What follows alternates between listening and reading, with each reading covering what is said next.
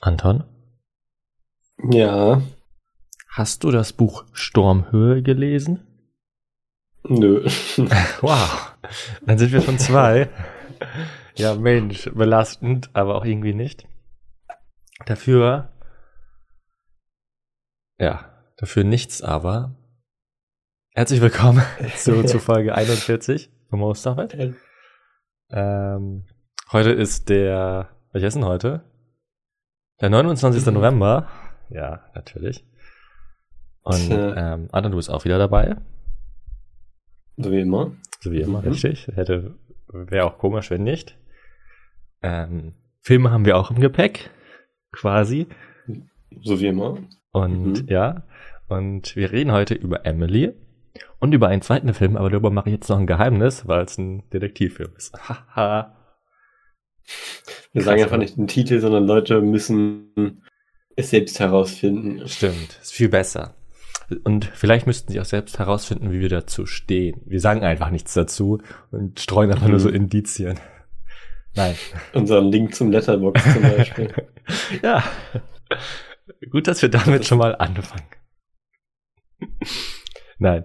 Die Sneak. Der Sneak-Film. Du warst leider nicht dabei, Mhm. denn Ja. am Montag lief Emily, ein Biografiefilm von Emily Bronte, soll anscheinend eine Schriftstellerin sein, oder ist eine Schriftstellerin, sehr erfolgreich erst nach ihrem Tod laut ihrer Wikipedia-Seite. Ähm, das einzige Buch, was sie je geschrieben hat, ist Stormhöhe, wie ich dich ja schon gefragt habe, ein literaturisches Meisterwerk laut englischer Presse der Neuzeit. Der Film geht 2 Stunden 20. Kommt am 24. November oder ist bereits seit letzter Woche Dienstag in den deutschen Kinos. Ähm, gedreht hat diesen Film Frances O'Connor. Sie hat auch das Drehbuch geschrieben. Und die Starbesetzung ist Emma McKay, die man wahrscheinlich auch aus mh, Tod auf dem Nil kennen könnte. Mhm. Und ich lese dir mal Mhm. vor, worum es überhaupt geht, denn du warst ja auch nicht da. Ich habe keine Ahnung. Ich habe den Trailer geguckt. Hast du den geschaut? Ja. Okay. Also ich denke mal, es geht um ihr Leben. ja. Emily Bronte ist eine Pfarrerstochter, die im ländlichen Yorkshire aufwächst. Auf dem Land führt sie zusammen mit ihrer Familie ein ruhiges Leben. Dennoch fällt die junge Frau immer wieder als störrische Rebellin und Außenseiterin auf. Kein Wunder, dass sie sich am wohlsten fühlt, wenn sie sich alleine in der Natur aufhält. Dort kann sie sich am besten in ihrer Fantasiewelt flüchten. Ihr liebstes Hobby, sich gemeinsam mit ihren Geschwistern Geschichten auszudenken. Aber bald wird Emily für solchen Unfug keine Zeit mehr haben. Denn die Bonte-Schwestern müssen zum Familienunterhalt beitragen. Genau wie ihre ältere Schwester Charlotte soll Emily Gouvernant, Gouvernante werden. Also eigentlich soll sie so Lehrerin werden. Wahrscheinlich ist das so ein Fachausdruck damals gewesen, aber sie soll, soll Lehrerin werden. So. Doch der Mhm. Druck, der nun auf ihr lastet, setzt ihr zu. Rückhalt findet sie in ihrer Familie nicht. Ihr rebellischer Bruder Bourneville, der eine Vorliebe für zügellose Partys hat, scheint der einzige zu sein, der sie versteht. Doch sie bekommt unverhofft Rückendeckung von ihrem neuen Hauslehrer William Whiteman. Die beiden fühlen sich stark zueinander hingezogen. Wäre da nicht Emilys große Leidenschaft für das Schreiben, die sogar Wilhelm, William unheimlich ist. Emily, how did you write Wuthering Heights?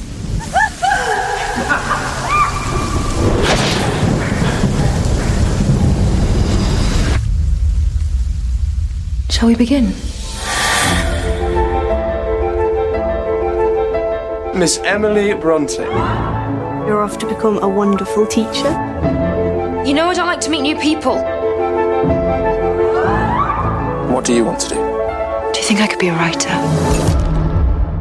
I have lots of stories. Mr. Wayton will be tutoring you in French. He speaks with such poetry. Any man can speak. What I want to know is can he actually do? Do what? Supposed to be an artist. So be an artist. What is that? I wrote it.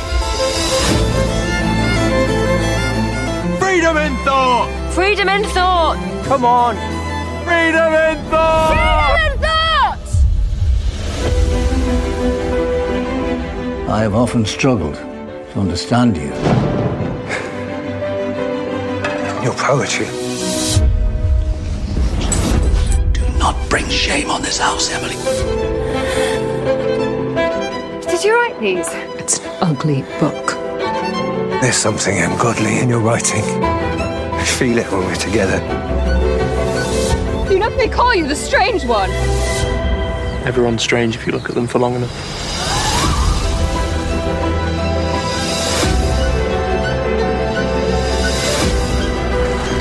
Are you?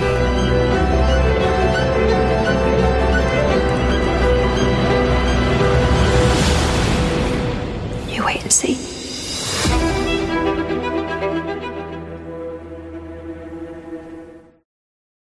Ja, darum geht's quasi.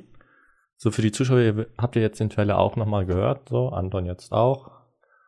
Um ehrlich zu sein, der Film fing an und der hatte so einen so einen, so einen Opernsound und dann wurde er in Pink Emily eingeblendet. Da dachte ich mir so, okay, scheiße, das wird nicht geil. Vor allem, der, ging, der geht auch 2 Stunden 20, muss man ehrlich halber auch sagen, das ist echt ein langes Stück Brot.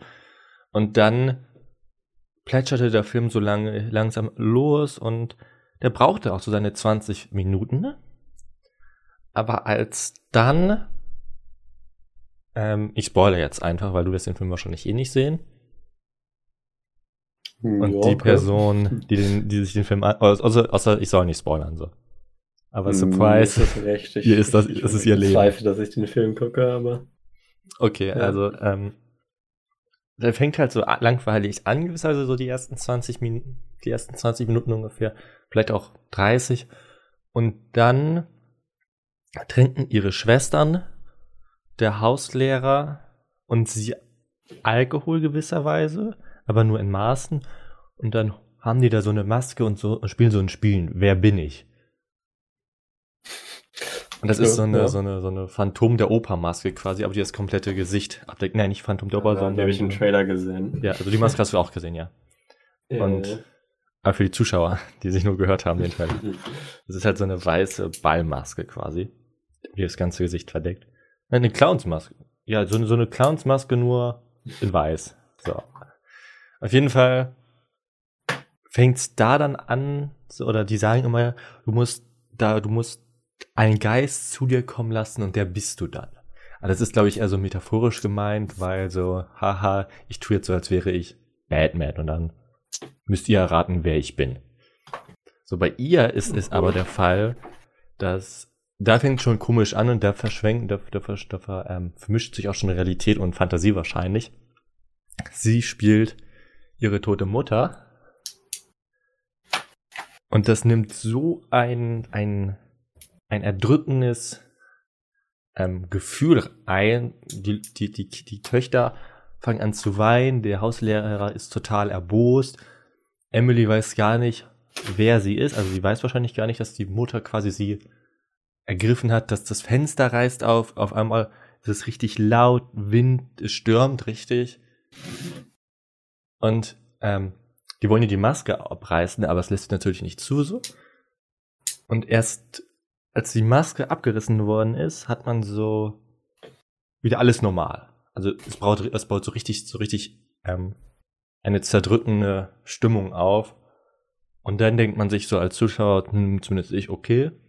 Ich dachte sowieso, das ist nur so ausgedacht, weil ich bis dato nicht kannte, dass es die Person überhaupt gibt. So. Ist mir okay, cool. Ist irgendwie so, so, so ein Psycho. Aber was dann doch nicht? Das kann ich auch vorweggreifen. Irgendwie war die Maske im Nachhinein dann auch nicht mehr so relevant. Mhm. Und dann ging es irgendwie tatsächlich eher so um die Liebe halt, weil ähm, sie sich ja auch in ihren Französisch-Hauslehrer verliebt gewisserweise. Mm, Ihre Schwester ist in Belgien und unterrichtet dort. Ihr Bruder ist eigentlich auch Schriftsteller. Das ist so ein bisschen abhanden gekommen. Der will eigentlich schreiben, aber der kann nicht schreiben, weil er einfach schlecht ist im Schreiben. So. Aber da, da geht's halt so ein bisschen drum.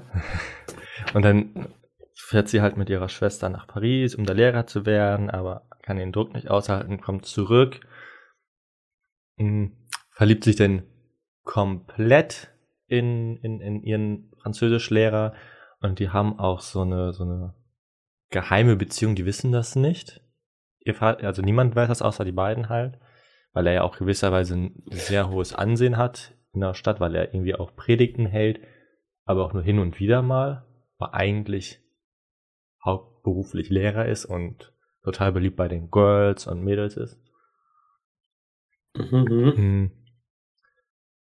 Und dann natürlich, ich greife jetzt ein bisschen vorweg, ich gehe so ein bisschen schnell durch, so am Ende der, am Ende der Geschichte ähm, verzankt sie sich halt mit ihrem Bruder, weil die beiden haben ja auch so eine ganz gute Verbindung zusammen und dann muss ihr Bruder aber gehen, weil er erwischt worden ist, er Schabernack getrieben hat.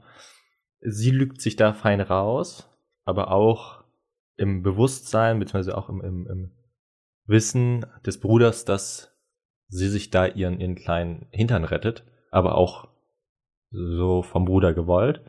Also er nimmt die ganze Schuld auf sich und dann muss er halt bei so einer, ähm, muss er erst bei den Leuten arbeiten, wo er halt so gespannt hat. Und später hat er halt so eine Beziehung mit, mit der Frau, wo er arbeitet. Und dann muss er komplett weg. und dann wird er irgendwann so bei der Bahn, so ganz random irgendwie. Auf jeden Fall besucht sie ihn dann und die haben ein richtig gutes Verhältnis und irgendwann entscheidet sich dann der, der Französischlehrer, das ist ein bisschen kompliziert, der entscheidet sich dann, okay, ich habe keinen Bock mehr auf die Beziehung, ich ghoste sie jetzt. Und sie Einfach ist, so. Ja, einfach so. Und sie ist dann komplett wütend und ist dann auch so komplett ehrlich zu ihrem Bruder, weil der schreibt ihr so Manuskripte und sie liest das und antwortet immer ganz nett und schön geredet, ob sie es gut oder schlecht findet. Und dann sitzt sie da und sagt ihm, wie schlecht sein Manuskript ist, das hat da, da und da, hat keinen Sinn und Zweck. Und sie nimmt ihn richtig auseinander, Mhm. weil sein Werk einfach total Mist ist. Und ähm, dann verstreiten die sich und das ist so insofern relevant, weil sie dann irgendwann damit abschließt und sagt, ja, okay, hehe, ich brauche niemanden oder ich brauche den Französischlehrer nicht, der mich liebt und irgendwann ihren Leben dann so in Griff, im Griff kriegt. Und dann am Ende des Tages hört sie dann auch auf zu schreiben, weil sie schreibt immer so Gedichte und alle finden das geil, die das wissen, aber wer das nicht weiß, weiß es halt nicht so, surprise. Und dann sagt sie halt zu ihm irgendwann so, ja, ich höre auf zu schreiben, ich gehe jetzt nach, nach Brüssel und werde jetzt auch Lehrerin. So, gesagt, getan. Cool. Tag, Tag danach ähm, will er oder übergibt er seinem ihrem Bruder so einen Zettel, wo drauf steht, bitte verlass mich nicht und so, ich liebe dich, bla bla bla. Und ähm, der Bruder ist immer noch rachsüchtig und überreicht den Brief einfach nicht. Ende der Geschichte. Ihr Lava, der Französischlehrer, stirbt an Tuberkulose, glaube ich. Entspannt, okay. Ja. Ähm, dann später kommt sie zurück und dann stirbt auch ihr Bruder an einer Krankheit und dann sagt ihr ihr das auch in einem Brief so, sorry, es tut mir leid, aber den Brief habe ich dir verheimlicht. Und am Ende der Geschichte stirbt halt auch sie. So. Sie ist ja irgendwie auch nur 30 oder 40 geworden, also sehr jung gestorben. Mhm. Das ist so der ganze Film eigentlich. Und da streitet sich wahrscheinlich auch schon wieder die, die, die, die Fangemeinschaft, weil, wie gesagt, ich habe dazu keine Ahnung. Die Leute sagen aber, oder zumindest gibt es die eine Seite, die sagt, nein, das stimmt nicht, das ist nicht so richtig, oder das ist aus dem Kontext gerissen und wie kann man so einen Film so produzieren? Und ähm, das ist ja kompletter Schabernack. Und ich glaube, deswegen ist dieser Film so ein bisschen so, so zweigeteilt. Bei den, einen, Mhm. bei den einigen, bei, einen, bei der einen Seite kommt der Film gut an, so die Leute, die keine Ahnung haben, wer Emily ist. So, auch ich gehöre dazu. Kann mit gutem Gewissen sagen, okay, ich habe keine Ahnung, ich muss mich nicht aufregen, ob es richtig oder falsch ist. Er hat halt einfach gut entertained, der Film. Und die andere Seite wird natürlich hier, hier jedes Haar raussuchen, was, was gewisserweise falsch zitiert wurde aus ihrem Leben. Und deswegen natürlich auch so ein bisschen so eine ja, zweischneidige Bewertung hat. Gut und schlecht. Hm, Was natürlich, und jetzt komme ich zu, dem, zu den negativen Sachen, ne? Also jetzt erst. Weil ähm, der Film geht halt 130 Minuten, ist echt lang. An einigen Teilen merkt man das halt wirklich so. Gerade am Anfang merkt Mhm. man das. Zwischendurch hin und wieder mal so ein kleines bisschen. Auch die Geschichte ihres Bruders, weil der stirbt ja und das geht so schnell an einigen Stellen dann, also an einigen Stellen nehmen sie sich halt zu viel Zeit und an den anderen zu wenig Zeit. Bisschen doof. Und das mit der Maske, das habe ich gar nicht verstanden halt. Die kommt ja nicht mehr wieder. Also dann, die vergräbt die Maske ja irgendwann während des Films und dann gräbt sie die wieder aus und setzt sie einmal auf und dann sieht man die Maske nie wieder. Und da ist ein Hm. bisschen die Frage, okay, was ist da passiert? Entweder habe ich es nicht verstanden und das hat eine so eine viel größere Bedeutung oder die haben sich einfach gedacht, die Leute vergessen das im Kino, weil der Film eh so lang geht und dann, dann hat man die Maske vergessen. So. Kann, kann ich mir nicht, kann ich, weiß ich nicht. Das sind so die negativen Aspekte des Films. Aber, und jetzt kommt es, ich habe diesen Film viereinhalb Sterne gegeben. Was? Ja, ich weiß, krass. Du hast es bereits gesehen auf letterboxd.com slash oder so. Aber-. Dieser Film hat es tatsächlich geschafft, für mich zumindest, ich, ich, also, wie gesagt, am Anfang bereits diese Opernmusik, die einen schon singt, okay, was ist das? Dann diese 20 Minuten Down-Phase und dann wieder diese, dieses erdrückende Gefühl von diesem Partyspiel. Da, der Film hat es geschafft, immer wieder zwischendurch ein, oder zumindest mich, ich weiß nicht, ob andere das genauso hatten, aber mich hat, der Film hat es geschafft, mich im Kino richtig in seinen Bann zu ziehen. Die, die Soundkulisse war wirklich 1A. Also es war richtig gut. Ähm, es ist einfach dieses, du sitzt da, es ist, die sitzen da zu Hause in ihrem Haus, draußen regnet es, es stürmt und der Schnitt draußen, es ist unglaublich laut, ist was richtig, also für ASMR-Fans würden richtig abgehen auf diesen Film wahrscheinlich. Aber du hast so richtig das Gefühl, es ist knallt richtig in den Ohren so rein. Und der nächste Schnitt ist dann im Haus. Und du hast eine komplett andere Soundkulisse, aber die ist trotzdem so, ähm, die reißt dich trotzdem weiterhin äh, drin. Die lässt dich, die wirft dich dann nicht raus und sagt, okay, jetzt ist vorbei. Und die behält dich weiterhin im Bann. Und es gibt eine Szene, die überspannt es dann sogar so weit, dass es sie zumindest mich so sehr erdrückt hat. Und dann im nächsten Moment, weil dann wechselt es von Nacht auf Tag, ist es komplett still. Also da hat man sich wahrscheinlich gedacht, okay, wir, wir stellen jetzt einfach die Audiolinie auf, auf Mute für die nächste Minute. Und es hat so gut gepasst. Also ich liebe ja Filme, die sowieso musikalisch talentiert sind, so. Surprise, wenn meine Lieblingsfilme kennt, weiß das ja auch gewisserweise irgendwie. Aber es ist Mhm. so unglaublich gut gemacht mit diesen, das, mit, das mit dem Sound. Also es, es, ach, ich, ich könnte ich könnte mich da rein, ich wirklich, ich finde es ich find's richtig geil. Richtig geil gemacht. So. Deswegen diesen Film auch unbedingt entweder mit, mit der fettesten Soundanlage zu Hause hören, dass, dass die Nachbarn auf 20 Meter Entfernung immer noch alles hören, als hätten sie Lautstärke 100. Oder ins Kino. Mhm. So. Also, gut. also bildtechnisch so spielt halt in Yorkshire. Ich weiß nicht, wo die gedreht haben, aber ich denke mal, die haben auch in England gedreht so. Die machen jetzt nicht so krass, also es ist jetzt Mhm. nicht die fetten Kamerashots, die man vielleicht so erwartet aus dem Jahr 2022, weil es Trend ist. Aber ist auch vollkommen legitim. Es gibt hin und wieder mal so Großaufnahmen, aber dann immer mit der Figur, dass sie klein zu sehen ist. Und das finde ich auch eigentlich richtig schick gemacht. So, Also vieles, also, also ich, der Film ist super. Ich, ich finde es faszinierend. Es ist, das ist unglaublich, wie schlecht ich diesem Film die ersten 10 Minuten, 20 Minuten ähm, beleidigt bzw. schlecht geredet habe. In meinen Gedanken, dass der sich so gut entwickelt. Ja. Genug von mir. Den Film sollte man unbedingt im Kino sehen. Ja. Vielleicht ist das Buch aber besser, was sie geschrieben hat als der Film, das weiß ich nicht. Auf jeden Fall, Anton, diesen Film habe ich im Kino gesehen. Den nächsten Film, den haben wir nicht im Kino gesehen. Hm. Yes. Den haben wir zu Hause gesehen. Hm. Und es ist quasi zwar- ein Metafilm, Mhm. könnte man meinen. Oder?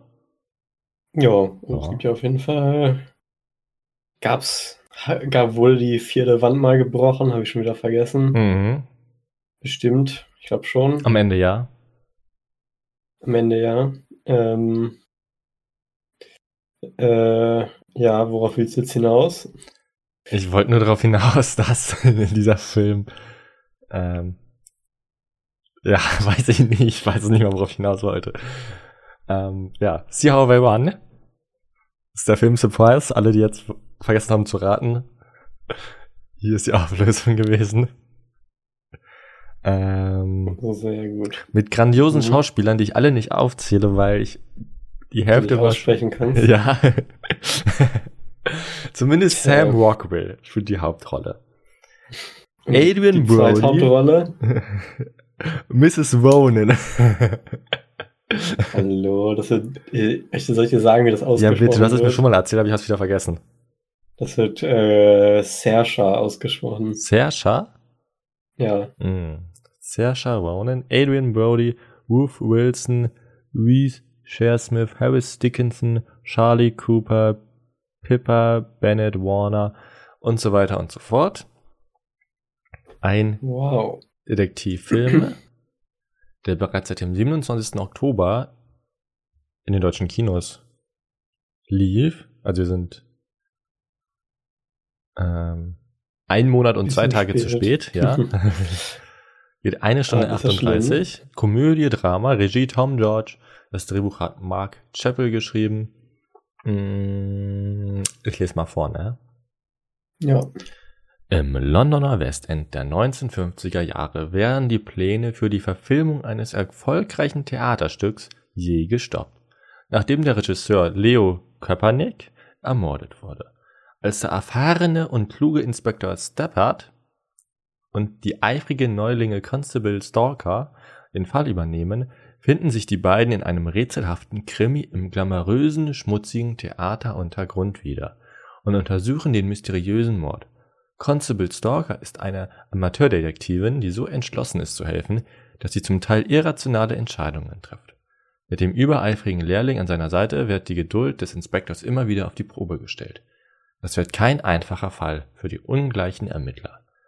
Denn der Regisseur hat sich mit seiner unsympathischen und dramatischen Art viele Feinde gemacht und jeder scheint auf einmal verdächtig. Victim's name is Leo Kopernik, sir. Seems he was killed in the costume store.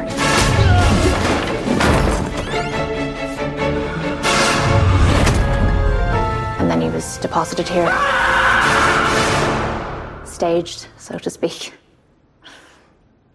Sorry, sir. How much longer do you intend to hold us all hostage? Or is that the idea? Gather all the suspects and interrogate each of us in turn until the mystery's solved? Marvin Cocker Norris, overrated playwright. Celebrated, playwright? Oh, I'm so sorry, sir. I I can't read my own handwriting. There was an incident. I'll kill you. It's as good as a confession. Let's not jump to conclusions, Constable. What do we have here? Working late, huh? He killed Kopernik to hush up the affair. Case closed. I'm doing it again, aren't I, sir? Jumping to conclusions. Yeah. A little bit. You've never heard of Richard Attenborough. A real life detective. I understand that you came to blows the night in question. It was me, Inspector. I arrest you for the murder of Leo Kopernik. We have a serial killer on the loose. Please stand back. He keeps the key ah! under the mat. We are no longer merely suspects. We are also potential victims. Anton, und da ich so viel schon bereits über Wow. Emily geredet habe, darfst du direkt anfangen mit dem Negativen. Tja, also ich fand den Film einfach ja grundsätzlich nicht so gut, wie du schon weißt. So. Ähm, und ich finde, das fängt halt allein schon damit an, dass wir haben es ja hier mit so einem, ja, gewissermaßen halt mit einem Whodunit so zu tun, der auch meines Erachtens nach ja, halt relativ klassisch äh, an das ganze Thema rangeht, ge- bis zu einem gewissen Punkt zumindest.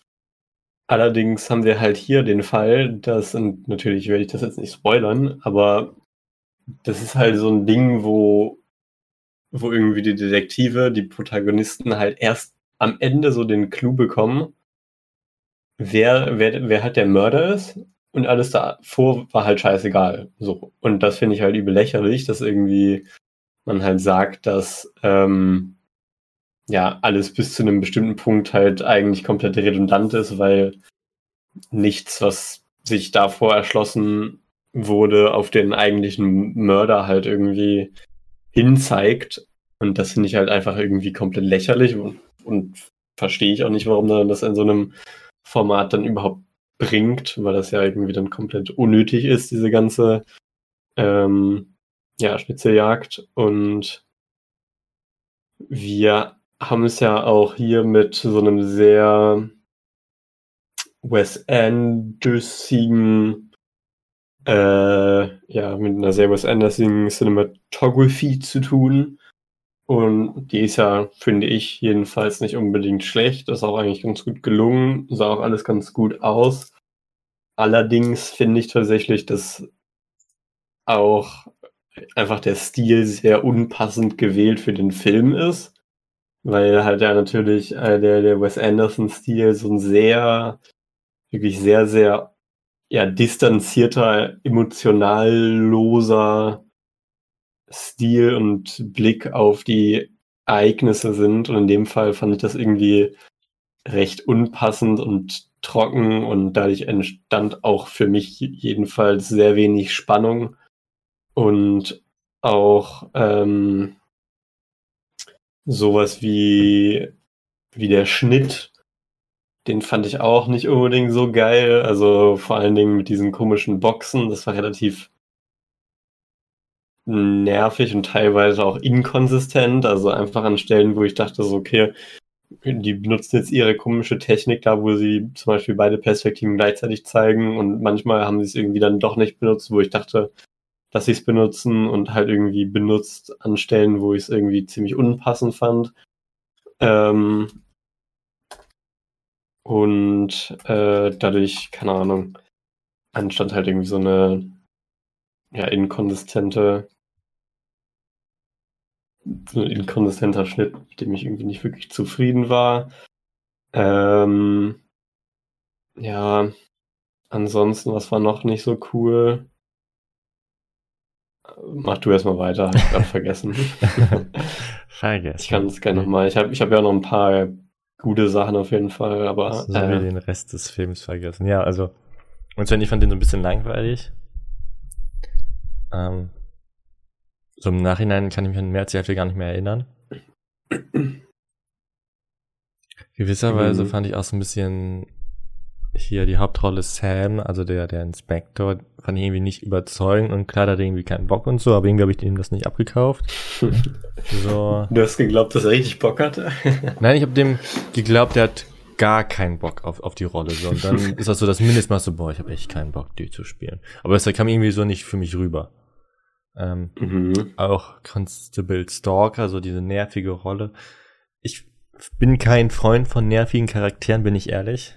Und wenn da wäre, wäre das eine Serie gewesen, hätte ich wahrscheinlich auch die Serie einfach so abgebrochen. So konsequent bin ich dann doch.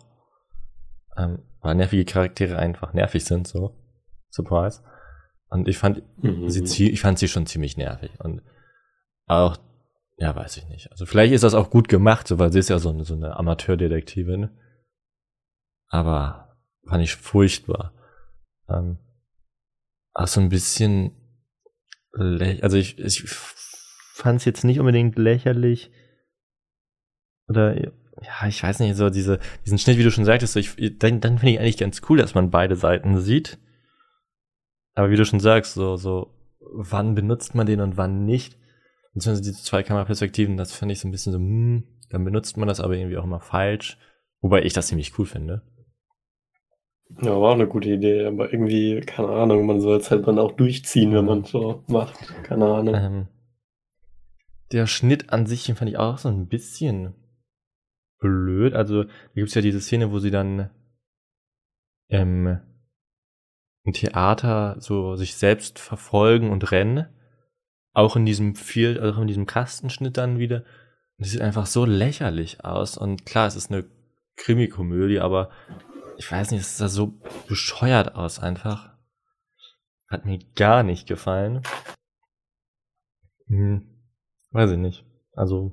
Ja, ich, ich muss tatsächlich sagen, so, wir haben es ja schon angesprochen, das ist so ein Film, der ist so sehr, sehr meta halt, der einerseits halt irgendwie vor allen Dingen halt durch den Schnitt und die, die Musik und irgendwie die Sets und was auch immer halt wirklich so ein, ein super, super, super klassischer Whodunit halt wirklich ja, versucht zu sein.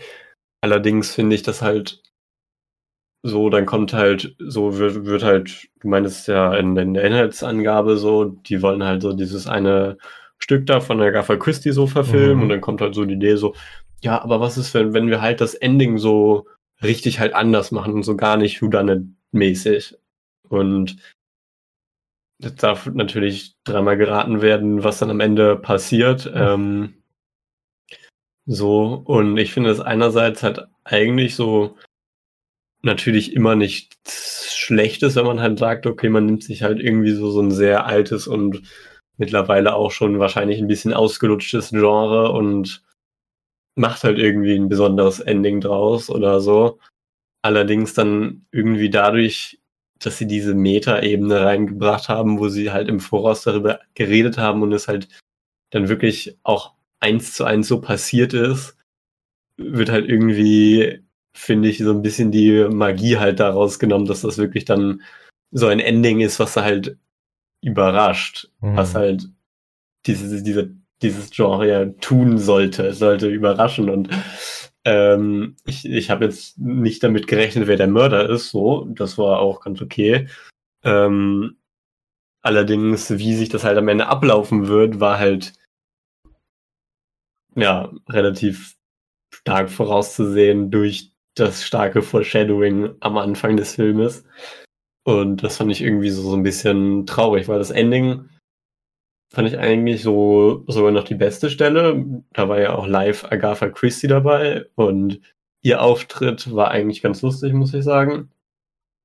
Hm, allerdings kann ich auch nicht wirklich so die Motivation des Mörders verstehen. Also es geht so, das, das wird jetzt ein Spoiler, vielleicht ein kleiner. Ähm, ich sage natürlich immer noch nicht, wer es ist, aber die Motivation ist vielleicht ein Spoiler. Äh, es geht tatsächlich so um irgendwie ein Stück von Agatha Christie, das heißt die Mäusefalle und das ist halt basierend auf echten Ereignissen, also auch in echt auf echten Ereignissen und im Film in echten Ereignissen, auf echten Ereignissen. Und dann geht's halt irgendwie so darum, dass sich der Bruder des Opfers halt irgendwie so fehlrepräsentiert fühlt, wenn ich das richtig verstanden habe. Und halt so die, die Geschichte wurde dann halt irgendwie so, so ein bisschen so ja, kommerziell verfälscht oder so. Und das finde ich eigentlich auch ganz cool, weil das ja eigentlich auch so in echt passiert, mhm. dass, dass Filme das tun und Bücher das tun und Theaterstücke das tun. Ähm, und da gibt's ja auch ja, genug Leute, die dann halt darunter leiden im Endeffekt. Und das natürlich dann die Familienangehörigen von von den jeweiligen Opfern und ich muss sagen, so das gefällt mir eigentlich ganz gut als Motivation. Allerdings so daraufhin Leute zu ermorden, um so ein Stück zu stoppen, beziehungsweise eine Filmproduktion zu stoppen, ergibt für mich nicht so viel Sinn, weil, also so, okay, cool, dann töte ich jetzt diesen Regisseur, dann gibt's ja jetzt nicht noch 100.000 andere Regisseure, die das machen können. Also weiß ich nicht. Ähm, fand ich irgendwie so, so ein bisschen lasch an der Stelle, aber ja, ansonsten halt an sich so, so der ganze Hintergrund und der Charakter waren eigentlich ganz okay oder ganz cool. Ähm, äh, ja, genau. Ja, jetzt fällt mir gerade nichts mehr ein. Hast du noch etwas? Positives, ja.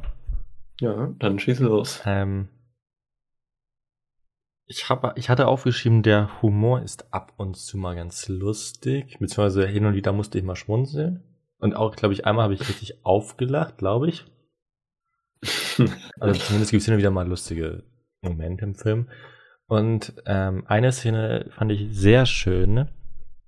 Und zwar die, die Spiegelszene, wenn der Kommissar seine Gehilfin, der Schauspieler und die Schauspielerin dann bei ihm in der Garderobe sitzen.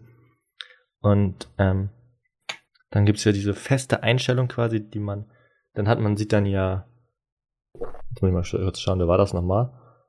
Ähm, dann sieht man ja, äh, wie ist er nochmal? Ähm, Harris Dickens? Ja, Harris Dickens. Ich, ich, wollte eigentlich die Rolle wissen, aber ähm, sieht man halt zu so den Schauspielern. Irgendwie Richard Attenborough ja. oder so. Den sieht man halt und halt auch seine Schauspielkollegin. Die sieht man halt frontal und man sieht halt ähm, den Constable und den Inspector in den unterschiedlichen Spiegelbildern. Das heißt, man sieht, ähm, es gibt immer diese ganz große Spiegelwand, klar, da sieht man halt rechts dann den, den Constable und links gibt es dann nochmal so einen kleinen Schminkspiegel und da sieht man den Inspector drin und ich finde die unglaublich schön gemacht, weil man sieht zwar nur zwei Leute, also direkt, aber man weiß genau durch die Spiegel, da stehen noch zwei andere im Raum. Und ich finde, es hat so eine unglaublich schöne Kameraarbeit. Und, Krass. Ähm, da musstest du lachen. Da musste ich nicht lachen, aber es fiel mir so auf, während, da, da musste ich nicht lachen. Aber ähm, das fiel mir so auf. Ich glaube auch, sofern man immer jemand anderes gezeigt hat, gab es immer noch die Spiegelreflexion von den anderen drei Leuten. Und da hatte man immer das Gefühl, okay, die Leute sind jetzt offscreen gewisserweise, die stehen jetzt nicht vor der Kamera, aber man sieht sie immer noch im Bild und das fand ich ganz cool. So. Es ist, ist ja. finde ich, eine sehr schöne Kam Kameraarbeit, die kann man auch anschauen. So.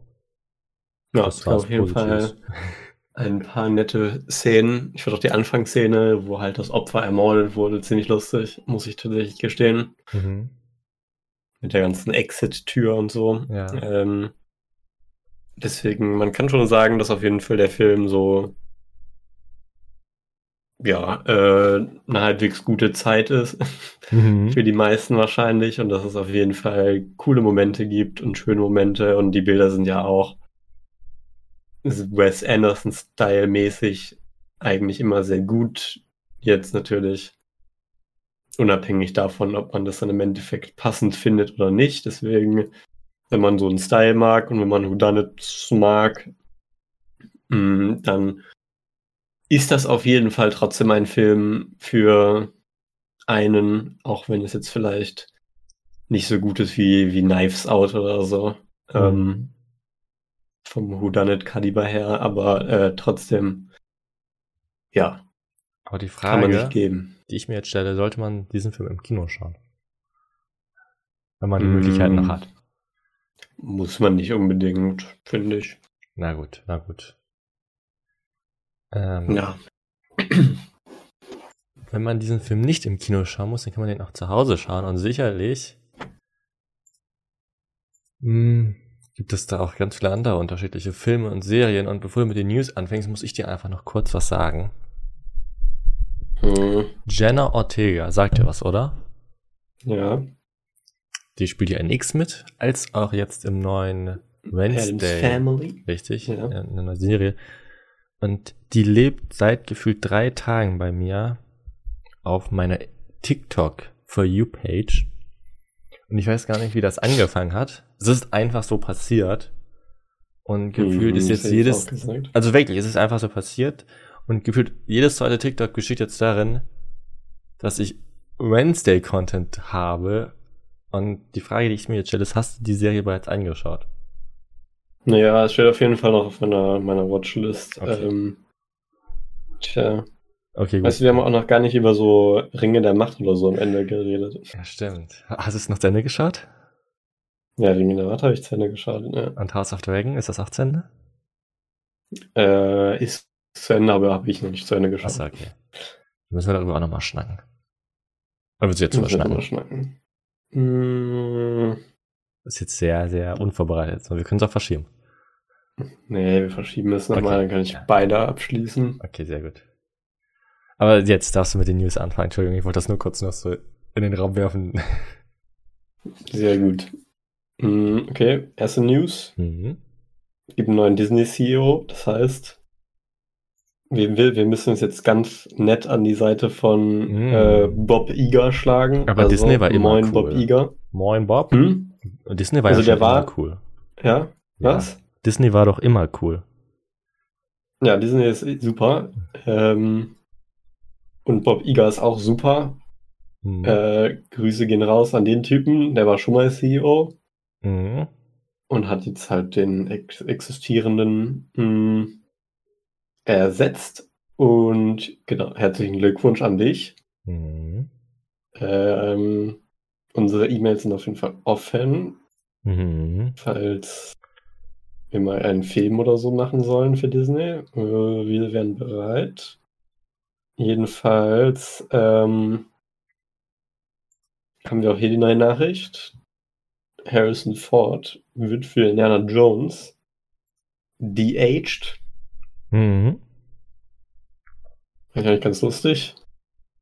Mal gucken, wie das wird. Erste Beispiele davon, Irishman zum Beispiel, haben gut geklappt. Also habe ich viel Hoffnung darin. Wobei das mit den Augen. Allerdings trotzdem irgendwie so ein bisschen den Augen. Ja, das war schon ein bisschen übertrieben. Ja, aber ich weiß, was du meinst. Es aber es war krank trotzdem. Ja, es funktioniert auf jeden Fall. Es funktioniert übel gut. das ist das Problem. Ähm, ja, jedenfalls Technologie ist ja da dafür. Ob man das jetzt cool findet oder nicht, ist natürlich die Frage. Hm. Jedenfalls haben wir auch die neue Nachricht Angelika Houston. Könnte jetzt gegoogelt werden, wenn ihr das wollt. Auf jeden Fall hat sie zum Beispiel, und darum geht's auch, in John Wick. Ähm, oha, und sie hat auch in der alten Adams Family mitgespielt. Jedenfalls hat sie in dem dritten Teil von John Wick die alte russische ähm, Ballerina-Mafia-Frau gespielt. Und darum geht's auch in einem neuen John Wick Spin-off mit Anna de Armas. Mhm. Halt um, ja, genau, dieser diesen irgendwie Ballerina-Clan da. Und ja, das waren meine News. Hm. Aber es ist noch wichtig zu erwähnen, Angelika wird A-N-M-J-E-L-I-C-A geschrieben. So. Für die Leute, die dachten so. Ja, habe ich wahrscheinlich auch falsch ausgesprochen. Nee, nee, ich wollte nur sicherstellen, dass die Leute, wenn sie denn googeln egal. wollen. Na gut. Wer, ja, ja. Das wird jetzt jetzt übertoppen, ne? Nein, ich überlege noch gerade. John, ist für dich John Wick ein Held oder nicht so?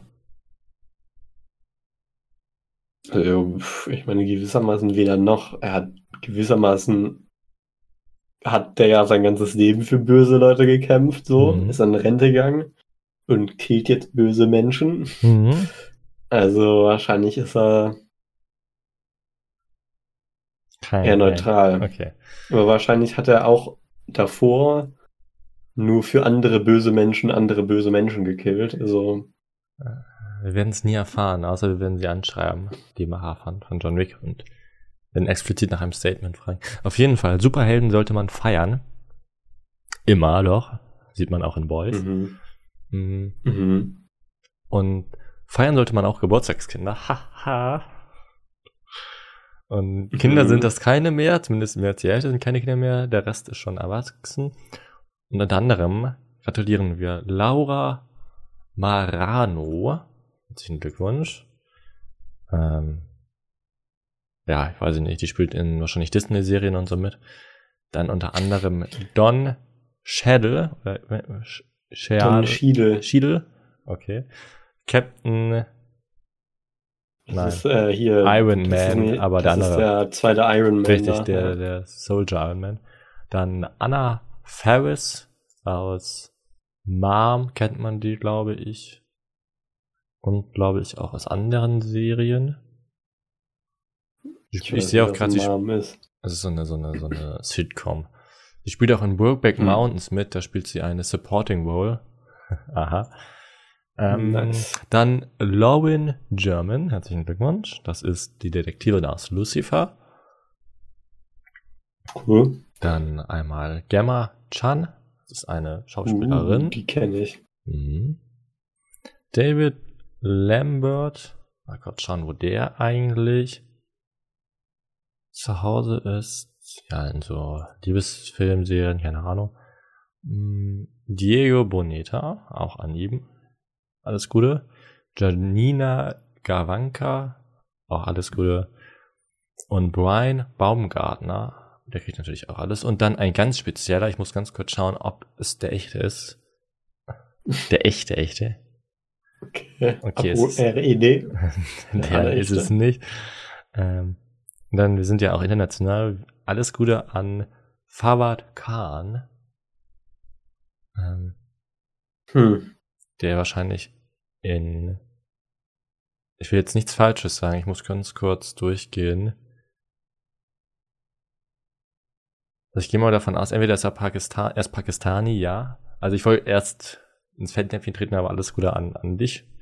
Wow, Kollege. So. Das waren, obwohl, vielleicht, nee, der kriegt's nicht. Tut mir leid. Hm, Ja, das sind die Okay. Geburtstagskinder. Alles Gute an euch. Ähm, Ja, feiert schön. Glückwunsch. Wow. Oder habt schon gefeiert, so. Weiß ich nicht. Ähm, nach den Geburtstagswünschen kommt immer das Beste. Und zwar könnt ihr uns natürlich auch folgen auf letterbox.com slash nosus slash anton felix slash wir unterstrich most unterstrich auf unterstrich it oder auf Instagram unter tmui unterstrich podcast oder für unsere Herkules Wushu Fans auf TikTok at tmui unterstrich podcast. Mm, Dann wäre die Werbung abgeschaltet, äh, ab, abgehakt. Abgeschaltet. Abgeschaltet. Mhm. Wir sollten so eigene Werbung machen. So. Auf jeden Fall, Anon, die wichtigste Frage des Abends, des Tages, ist ja noch früh oder abends, je nachdem, wo man das hört. Was wünschst du dir in der Sneak, die jetzt kommt? Ich wünsche mir in der Sneak, die jetzt kommt, Mhm. hm, ich wünsche mir den Film After Sun. After Sun. Lief der nicht schon? Ja. Ist das nicht After Sun? Ah, der. Ah, ja, klar. Ich, ich dachte an den anderen. Dazu ein Sundown. Ja, ich dachte an Sundown. Upsi. Ähm, ich wünsche mir Glass Onion.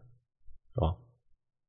Ja, aber der ist doch schon draußen. Ach ja, stimmt. Oh, habe ich, ja, hab ich ja schon erzählt. Ups. Da haben wir gestern geredet. Vielleicht habe ich auch Alzheimer. Vielleicht. Nein, ähm, äh, da- dann weiß ich es gar nicht. Was wünsche ich mir? Ähm, ähm, ähm, ähm, Avatar 2? Ja, komm, Avatar 2 einfach, damit ich überhaupt irgendwas gesagt habe. Gut.